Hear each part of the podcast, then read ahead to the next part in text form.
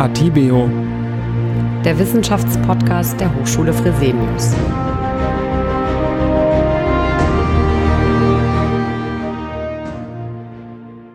Liebe Zuhörerinnen und Zuhörer, herzlich willkommen zu Atibeo, dem Wissenschaftspodcast der Hochschule Fresenius. Heute zum letzten Mal mit psychologischen Tipps, wie wir die Corona-Krise meistern können. Wir hoffen, dass der ein oder andere Tipp oder die ein oder andere Anregung Ihnen weiterhelfen konnte. Vielen lieben Dank an dieser Stelle an die beiden Psychologen. Eine Frage, die die meisten Menschen aktuell am meisten beschäftigt ist, wann haben wir es endlich geschafft? Doch darauf gibt es leider keine Antwort. Wie wir es schaffen können, diese Unsicherheit zu ertragen, erklärt uns Sven Püffel. Wir haben uns in dieser Woche mit verschiedenen Themen besprochen, die häufig erst nach ein, zwei Wochen nach Beginn der Corona-Krise in den Mittelpunkt rücken. Die aufkommende Einsamkeit und den Umgang damit, der Frage auch, welche Chancen und Möglichkeiten zum individuellen Wachstum kann die Krise für uns bringen. Und natürlich auch mit der Frage, was passiert, wenn wir durch die Krise in eine persönliche psychische Krise geraten und wie gehen wir damit um. Ein weiteres Thema, mit dem wir uns heute zum Ende der Woche beschäftigen, ist der Umgang mit Unsicherheit in Zeiten von Corona. Ein Thema, was viele Menschen in Woche drei von Corona immer mehr beschäftigt, ist die allgemeine Unsicherheit, wann das nun endlich alles vorüber ist. Das Problem ist, wir wissen nur nicht, was nach Corona sein wird. Wir wissen derzeit auch nicht, wann genau dieses danach beginnt und wie sich der Übergang dorthin gestalten wird. Plötzlich gibt es eine vollständige, aber auch gemeinschaftliche Unsicherheit, die jeder für sich spüren und erfahren muss in diesem Moment. Das ist für viele Menschen eine einmalige Erfahrung. Wenn überhaupt, kennen Menschen dies aus Kriegszeiten. Und was ist das für eine Unsicherheit? Das ist die Unsicherheit, wie die wirtschaftlichen Folgen der Corona-Krise aussehen werden. Die Frage, wie lange wir noch Homeoffice und Kinderbetreuung unter einen Hut bekommen müssen. Auch Alltagsfragen wie kann meine Hochzeit oder mein lang ersehnter Sommerurlaub wie geplant stattfinden? Und so drängende Fragen wie welche psychischen Folgen hat die lange Isolation für mich, für uns und für unsere Lieben? Wir wissen aus der Psychologie, dass Menschen nur schwer mit Ambiguität, mit Unsicherheit leben können. Leider haben wir es in der Corona-Krise mit einer Rechnung zu tun, wo es sehr viele Unbekannte gibt. Und eine gute Prognose ist nur schwer möglich. Das, was wir tun können, ist alle möglichen Risiken so gering wie möglich zu halten, bis die Krise eben vorbei ist. Und auch und gerade in Bezug auf unsere Psyche. Daher gibt es heute zum Abschluss der Woche noch ein paar hilfreiche Gedanken aus psychologischer Sicht, wie Sie eben mit dieser Unsicherheiten in Zeiten von Corona umgehen können und was Ihnen dabei helfen kann, diese Unsicherheit zu ertragen und trotz dieser Unsicherheit ein mehr oder weniger normales Leben zu leben. Und beginnen, beginnen möchte ich mit einem Konzept, was vom Zen-Buddhismus äh, inspiriert ist, dem Konzept der radikalen Akzeptanz, was sich beispielsweise auch in der dialektisch-behavioralen Therapie nach Marshall Linehan wiederfindet. Radikale Akzeptanz bedeutet erstmal die Bereitschaft darauf zu verzichten, sich gegen ungewollte Ereignisse und Empfindungen real oder auch gedanklich aufzulehnen. Sie eben nicht zu bekämpfen oder auch irgendwie verändern zu wollen. Ganz simpel gesagt, wenn mir die Bahn vor der Nase wegfährt, wird es dann wirklich besser, wenn ich mich in zehn Minuten bis die nächste Bahn kommt über die verpasste aufrege? Oder was bringt der Ärger über die verschüttete Milch? Das Annehmen dessen, was ich nicht ändern kann, kann uns im Großen wie im Kleinen das größte Leid ersparen. Das muss ich wahrscheinlich erstmal erklären und einmal den Übergang schaffen zur Corona-Krise. Denn da ist es nämlich sehr ähnlich, wie sich die Pandemie entwickelt, wie effektiv Schutzmaßnahmen sind, wie lange die Ausgangsbeschränkungen verlängert werden. Das liegt alles nicht in unserer Macht. Und natürlich ist auch die Corona-Krise mit all ihren Auswirkungen ein sehr belastendes Ereignis. Es führt zu Ängsten, es führt zu Sorgen und die Pandemie hält an. Und das ist erstmal nicht veränderlich. Das ist so.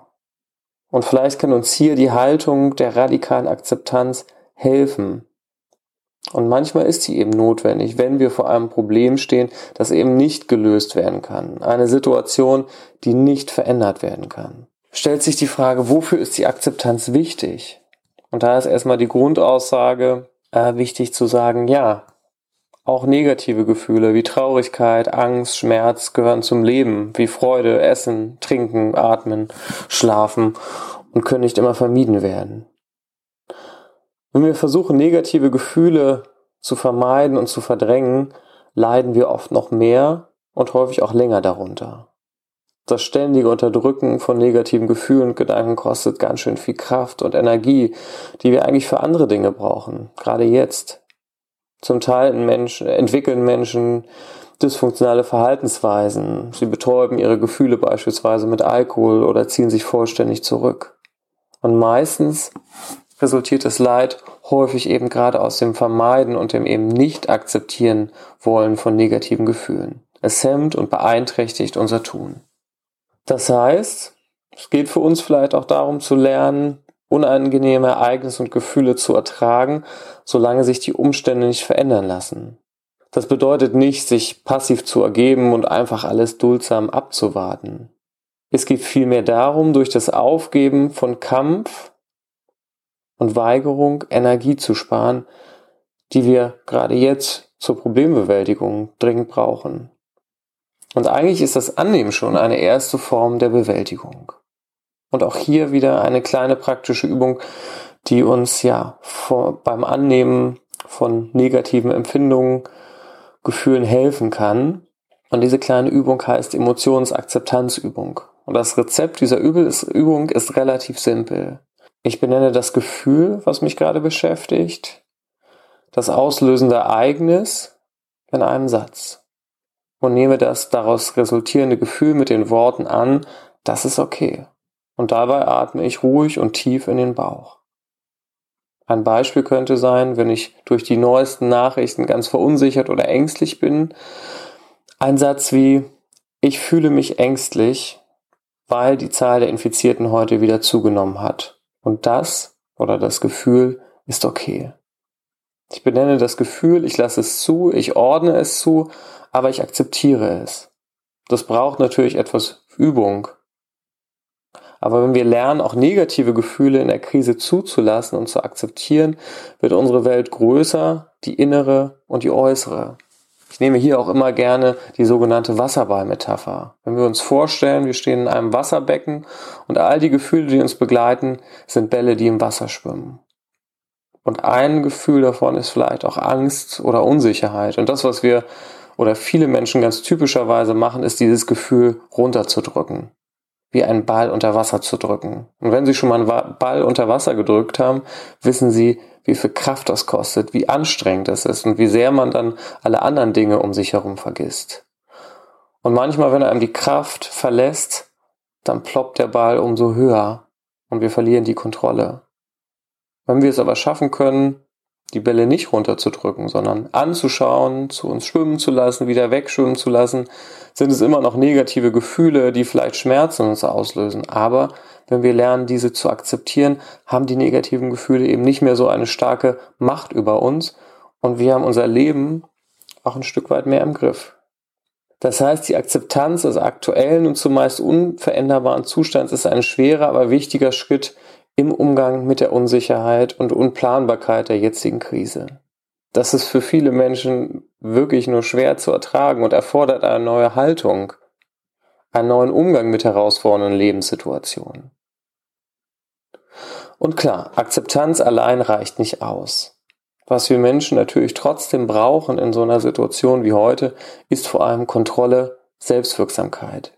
Über Selbstwirksamkeit hatten wir in den letzten Folgen schon gesprochen. Selbstwirksamkeit wird definiert als Überzeugung einer Person, eben auch schwierige Situationen und Herausforderungen aus eigener Kraft erfolgreich bewältigen zu können.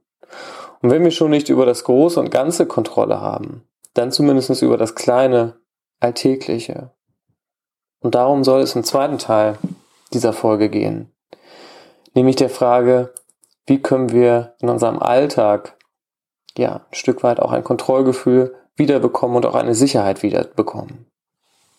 Und dazu möchte ich auch hier mit einer kleinen Geschichte starten, einer Metapher von Beppo dem Straßenkehrer aus dem Kinderbuch Momo von Michael Ende. Beppo liebte diese Stunden vor Tagesanbruch, wenn die Stadt noch schlief, und er tat seine Arbeit gern und gründlich. Er wusste, es war eine sehr notwendige Arbeit. Wenn er so die Straßen kehrte, tat er es langsam, aber stetig. Bei jedem Schritt ein Atemzug und bei jedem Atemzug einen Besenstrich. Dazwischen blieb er manchmal ein Weichen stehen und blickte nachdenklich vor sich hin. Und dann ging es wieder weiter. Schritt, Atemzug, Besenstrich. Während er sich so dahin bewegte, vor sich die schmutzige Straße und hinter sich die saubere, kamen ihm oft große Gedanken. Aber es waren Gedanken ohne Worte. Gedanken, die sich so schwer mitteilen ließen wie ein bestimmter Duft, an dem man sich nur gerade eben noch erinnert. Oder wie eine Farbe, von der man geträumt hat.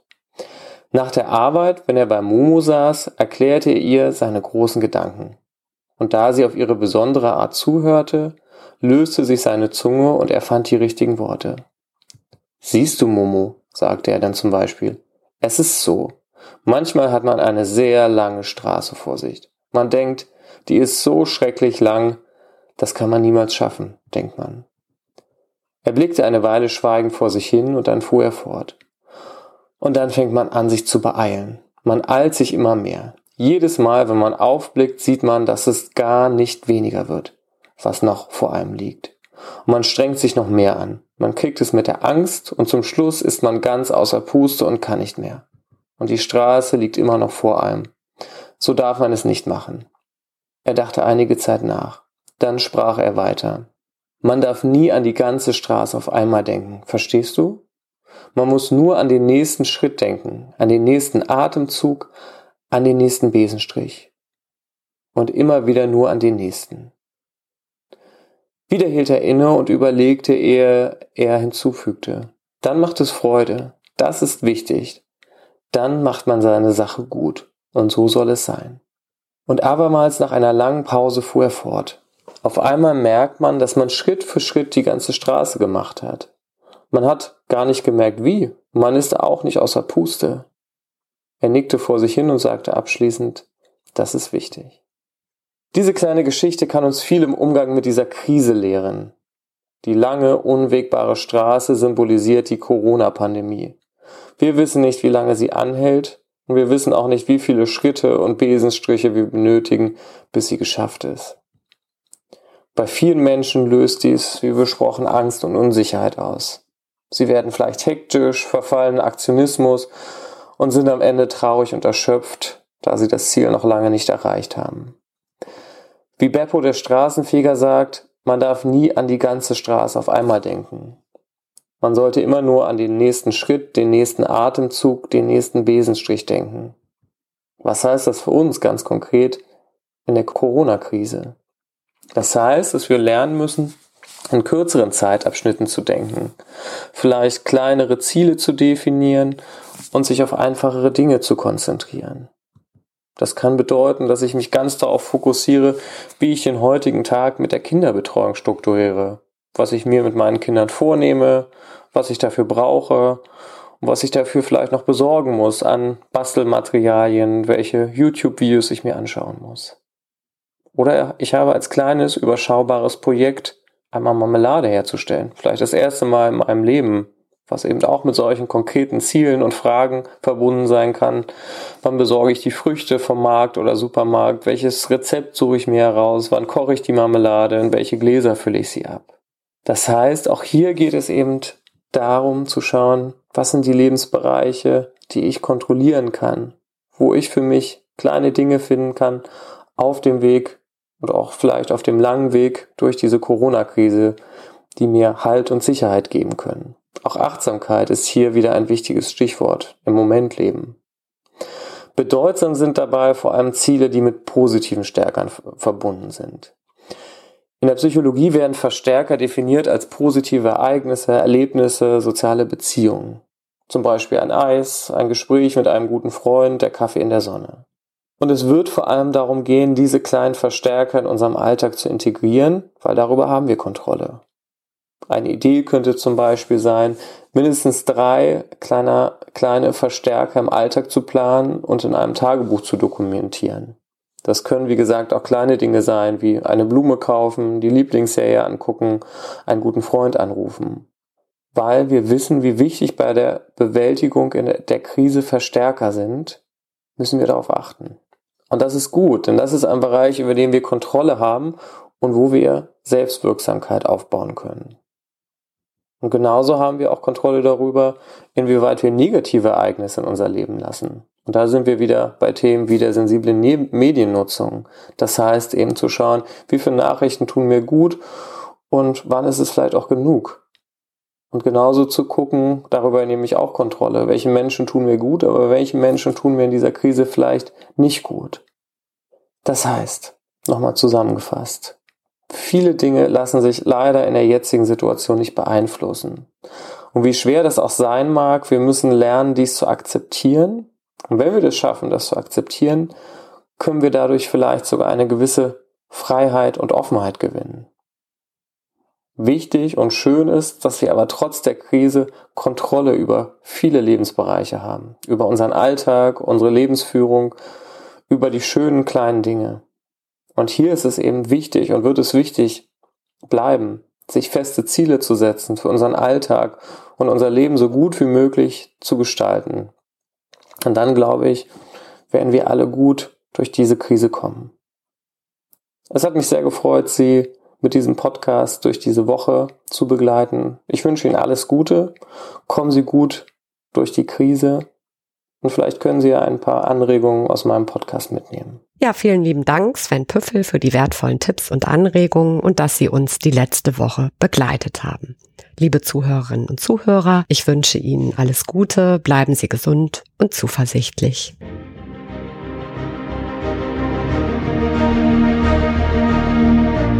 Atibeo, der Wissenschaftspodcast der Hochschule Fresenius.